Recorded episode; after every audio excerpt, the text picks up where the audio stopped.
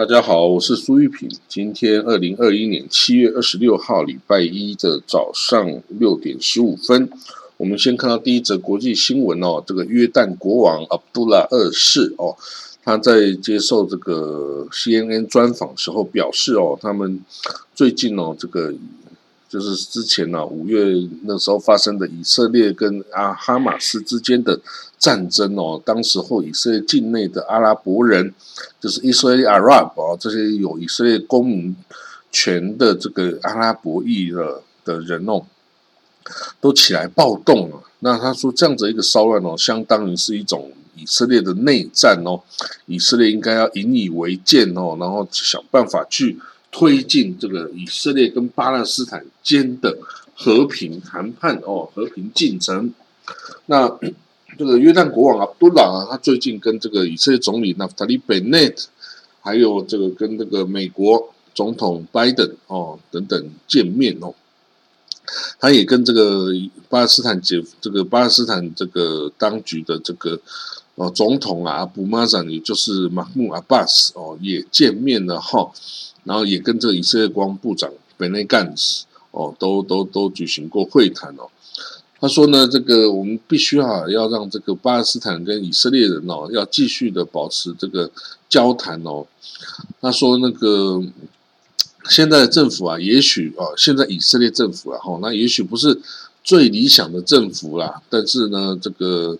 推进两国解决方案呢，two state solution 哦，他觉得哦，这是唯一的解决方案。哦，那这个以色列的新的总理啊，那塔利本内啊，他基本上他的政治立场。是反对这个两国方案的哈，因为他是右翼的民族主义者。不过他这个联盟这个执政联盟下的大部分、绝大多数的政党哦，都是这个左派的哦，就是支持两国方案的这个哦，这个政党左派的哦，是支持跟巴勒斯坦这个会谈的。所以呢，所以他说说这个约旦国王哦，他在认识了这些。哦，以色列的人物之后啊，他觉得说应该是有办法继续向前推进这个以巴和平的哈。那约旦国王这个阿卜杜拉也表示哈，这个就甚至是以色列跟约旦之间的关系哈，也需要重建哈。为什么？因为这个之前之前哦，在跟那个纳坦亚胡相处的时候啊，关系并不好哈，关系并不好。那所以呢，这个我们就看到这个国王哦，这个阿卜杜拉他是蛮努力的哈，想要来为这个区域的和平呢，来造成正面的影响哦，因为这个对他这个约旦的国家安全呢，也是很有这个 影响的哦。那至于说这个美伊在伊朗在那个维也纳进行的这种核武协议的这个谈判呢，那。阿卜杜拉国王表示：“哈，这个核武计划，哈，对这个以色列影响哦，就跟这个计划对海湾地区对阿拉伯国家影响是一样的哦。”他说：“伊朗啊的这个弹道飞弹的技术哦，已经可以打到这个中东的大部分地区哦。那有时候如果他要打以色列的时候，哎，如果打不准的话，就会掉到约旦来啊，对不对？因为这个。”啊，伊朗是东边嘛，那往西边射到以色列之间，会先抵达约旦吼，所以这个约旦会忧虑。如果说你们之间要互相攻击，但是你这飞弹掉到我们约旦的话，要怎么办呢？哦，再加上呢，这个约伊朗哈对约旦哦也有这个无人机的骚扰哈，以及对这个网络攻击哈等等哈，我们就是说这个的确哈这个。伊朗哦，甚至对约旦本身哈，也是有一点点的这个哦威胁哈，所以我们希望啊，这个约旦希望啊地区能够更加平静下来哈，因为这个对约旦的国家安全是有利的。好了，我们看到下一则新闻啊，俄罗斯哦，俄罗斯大家知道它是这个无无止境的支持这个叙利亚阿塞德政权的哦，他在阿塞德。这个叙利亚里面驻军啊，协助他当初协助他打击这伊斯兰国哈，用各种呃空军啊的这轰炸啦等等哈，所以呢，这个叙利亚等于是依靠着那个俄罗斯啊，当然他叙利亚也依靠伊朗，然后来来防卫自己哈。虽然他这个境内的这个内战其实还没有打完啊，有一些国土还是掌握在这个反抗军啊，甚至是啊，他这个库德人啊，或者是甚至是土耳其都有占领这个部分的这个领土哈。那但是呢，这个俄罗斯的撑腰哈，就让叙利亚基本上还是能够维持相当程度的自我防卫哦。包括这个俄罗斯提供给叙利亚各种这种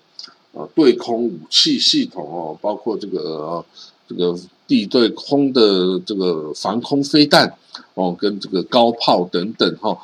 那这个呃礼拜二啊这个的时候啊，这个。俄罗斯人就就说哈，这个以色列哦，在上礼拜一哦发射了八枚导弹哦来攻击这个叙利亚，结果呢，叙利亚这个用这种俄罗斯做的这个防空导弹系统，这个叫 Panzer S 跟 Book 等等哦，Book M2 来拦截哦，就把八枚导弹中七枚打下来哦。那这个是由这个四架 F 十六战斗机哦来这个来执行的一个攻击计划哦。那当然这一枚导弹真的打下来哦。那所以哈，这俄罗斯哦已经开始哦开始对这个以色列啊在叙利亚的不断的无止境的攻击哦开始失去耐心哦失去耐心哦哦这个对于这个以色列来说哦不是一件好事哈，因为这个呃。以色列哈虽然跟美国非常友好，但是也跟这个俄罗斯还挺友好的哈，所以失去俄罗斯这个普丁的支持哈，对以色列绝对是不是一件好事哈。那当然过去啊，由于这个前总理纳丹尼亚胡哦跟这个普丁哦是感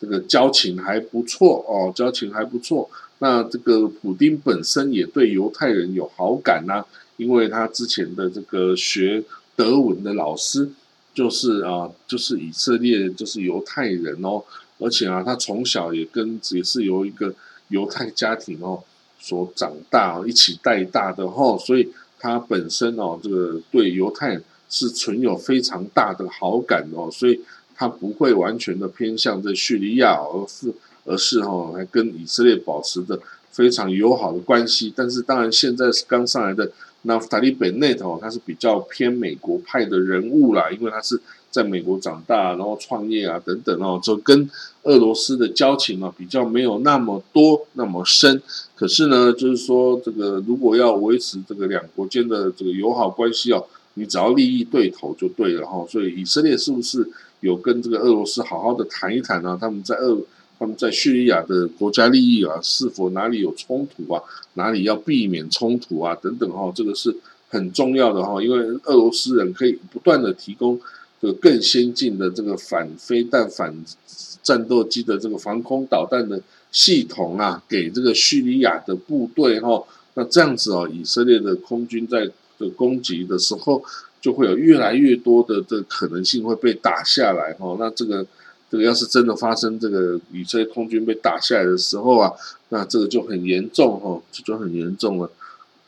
所以呢，这个总算是哦，这个以色列跟俄罗斯的关系哈，你必须要要决定了啦，你不能不可能在以俄罗斯这么这个挺啊，这个叙利亚阿塞德政权。这这个时候啊，那以色列还不断持续的去攻击阿塞德政权，去削弱阿塞德政权政府的实力，这个不是俄罗斯的利益啊，这个不是俄罗斯想要看到的啊！你不断的持续去挑衅这个哦，等于是挑衅俄罗斯对这个叙利亚的这个保护的这个意志跟能力哈，你这样子哈，对于这个俄罗斯来说哈，迟早有一天会翻脸哈，迟早有一天。会翻脸，不可能不翻脸，尤其是战斗民族哈，这个是这么坚强的战斗民族哈，你这个不断的去去挑衅他哦，然后去击败这个遏制的防空飞弹系统哦，本身对对这个俄罗斯就是一种羞辱了哦，所以呢，以色列政府哈，你要小心了哈，要这个注意这个该怎么样去对这个俄罗斯啊稍加服软哦，这个说点好听的话啊，然后这个做点这个对这个俄罗斯有面子的事情哦，这个是很重要的哦。好了，我们看到波兰哦，这个波兰哦，之前跟以色列的这个这个纠纷哦是这样子，就是波兰呢，你知道当初在这个二次大战的时候，波兰是被纳粹德国给占领的嘛，被闪电战，有没有？一九三九年闪电战最早打下来的就是这个波兰，然后那波兰里面呢，当初里面是非常多的犹太人哦，非常多犹太人。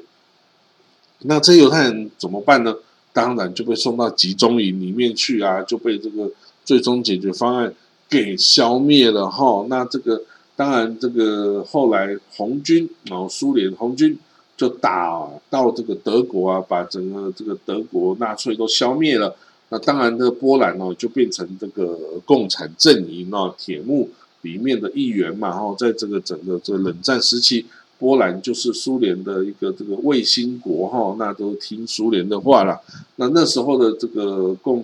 共产党的政府啊，当然跟现在是没这个是，就是说他有自己的做法，他把自己国国土要怎么交换，怎么那个哦，都是自己的事情了。但是呢，现在好了，犹太人又跳出来了哦，他说当初啊，我们这犹太人在德国啊，在。波兰哦，拥有的这些土地啊、房产啊等等权益啊，哎，都被后来的这个波兰的这个共产党政府给没收了哦，然后重新分配了啊。那这样子是不对的，应该要还给我们犹太人才对哦。啊，当然这个波兰哦，整个国家从上到下都非常反对这种做法啦，因为你这个呃。波兰就说：“我在二次大战，我也是受害国啊，我也被纳粹打得很惨啊。然后红军又来啊，然后又呃这个波华沙大起义啊，这个我整个国家就被打得稀巴烂哦。然后好了，那这个两这么多年之后啊，这个八四年之后，你来跟我要这些哦，这重新要把这些呃你的土地啊什么要要回来的话，我拿哪些去还给你？有没有这种事情嘛？这已经经过那么多的时间，那么多次的政府更迭啦。”哦，那你现在还要去要这些财产，这是有道理的吗？你如果要找，应该要去找德国人负责啊，是德国把你们迫害的啊，不是我波兰把你们迫害的嘛？哦，所以是这样子。好了，那的这个以色列主要就是这个外交部长亚伊拉皮岛，他是他从这个他是国会议员开始就一直在追这个案子哈，他这个对波兰人也都是很不客气的哦。那其实。其实波兰哦，这个国家这个这个很注重脸面哦、尊严的哦，他们就不可能就能够这个样子，就说你对他们凶，他们就会让步，这不是这样的哦。波兰人的性格就不是这样，你要给他面子嘛。哎，结果你波兰，你这个以色列对他穷凶极恶，说你要把这个还还给我，不然你就是迫害犹太人，你就是纳粹德国同同的同路人等等。你这样去讲波兰的话，波兰哦，现在就干脆参议院就通过。禁止归还这些犹太人的财产哦，那这个当然以色列就非常的生气啊。那其实哦，这个呃怎么讲呢？这个呃，觉得哈，当初已经经过这么久时间的的这个时间的更迭然后这个现在的持有这土地的人可能也都好几代了哦。那当初也是这个共产国家啊，共产这个波兰的共产政府。重新再分配，而且现在的波兰的国土跟二次大战前打的时候的波兰国土又不一样啊！它很多地方很多之前波兰国土已经被割给白俄罗斯、乌克兰，然后啊，他从德国那边也拿到很多土地，再重新变成今天的这个呃波兰的这个领土嘛。那所以你说这个你要去需要把以前的呃犹太人的财产啊、土地啊，你要都还给犹太人哦，这个。感觉是有点呢，有有点难以想象啦。因为你如果真的要这样子的话，那这个这个其实还蛮像以色列人拿着圣经就说啊，这个巴勒斯坦这个土地，这个整块土地都是我的。然后因为上帝赐给我啊，我以前两千年在那个呃罗马人把我赶走之前，我就是在这里啊，所以这块土地就应该是我的哈。这个其实概念跟这个波兰的案子是很像的哦，就是他要。声讨这个历史上曾经占领过的地方然后啊，但是如果这样子是有效的，哦，那现这个以色列这个犹太人住过的地方非常的多啊，在圣经上犹太人所最早出来的根源亚伯拉罕是从乌尔这个地方啊，是伊拉克的乌尔这地方出来的啊，哎，那这样子也可以声讨这个乌尔这块土地的这个所有权啊，因为我的祖先从这里来的嘛，然后之后到了这个迦南地，后来他们也到了埃及啊。还帮法老王盖了金字塔，诶，那这个犹太人也可以声讨这个金字塔是我犹太人盖的啊，所以这金字塔是属于犹，是属于我以色列，而不属于这个呃埃及的嘛。哦，那然后呢，这个哦，这更多啦，这个之后，这个以色列国这个在强大的时候，在这个所罗门王强大的时候，哦，那个时候的领土啊，可是包括那个约旦啊、叙利亚、黎巴嫩啊。哦，还有这个南部这个，这个约旦啊这些地方哦，那这样子怎么办？那这些土地我要声讨的话，全部都要还给我以色列人呢？是因为我占领过啊。哦，所以说这个东西历史上的东西的啦，你不能永远要去声讨这些东西。那这些国家，这后来国家还出现的人，就把这些还给你吗？这个蛮不太能够这样子去。比照的啦，吼，这历史的东西哦，就让它过去了啦，这怎么办呢？你为了历史的东西哦，然后跟现在的波兰啊这些国家搞的关系决裂哦，这不是以色列的利益所在啊。所以为了现在的哦以色列的对外关系友好起见呐，不能这样子去对待呃波兰人啦，应该哈要这个嗯两边相互合作啊，相互和解啦，口头上的哦去这个。弄个博物馆啦，弄个纪念碑啦，什么也就好啦，不是要把他的土地什么我以前占领的土地拿回来，那整个波兰几乎一大半以上，你通通要还给犹太人啊，因为以前波兰的犹太人几乎人口是占了一半以上，诶，那你这权利他们的所有的财产全部要拿回来的话，你整个波兰的一半的土地，一半的这个钱全部还给这个犹犹太人去花好啦，那这样子有办法做到吗？啊，这根本是没有办法做到的嘛，哦。所以呢，这就这样了。或者波兰，哎，聪明一点啊，你就这样嘛，你这与与从这个波兰出去的这些犹太人，那你就发给他波兰护照好啦。哦，就是说你如果证明你的这个呃祖先哦是从波兰哦被这个驱逐出境啊，或者被屠杀啊，被怎么迫害啊等等，好，那你这些人我就给你申请波兰护照的机会嘛，因为波兰至少也是欧盟成员啦。啊，这个跟那个西班牙、葡萄牙要补偿这些一四九二年这个哦被驱逐出境的这些斯法拉蒂族啊，这个然后给他们护照的这种申请是一样的道理嘛？波兰是可以用这种方式来表示对犹太人的和好跟和解的，然后所以两边不要再打，然后不要再这个打这个纠纷哦，这样是没有帮助的哦，要向前看，然后好，那我们继续看到啊。哦，我们继续看到啊，这个卡达啊，这个有送钱呐，还有送这个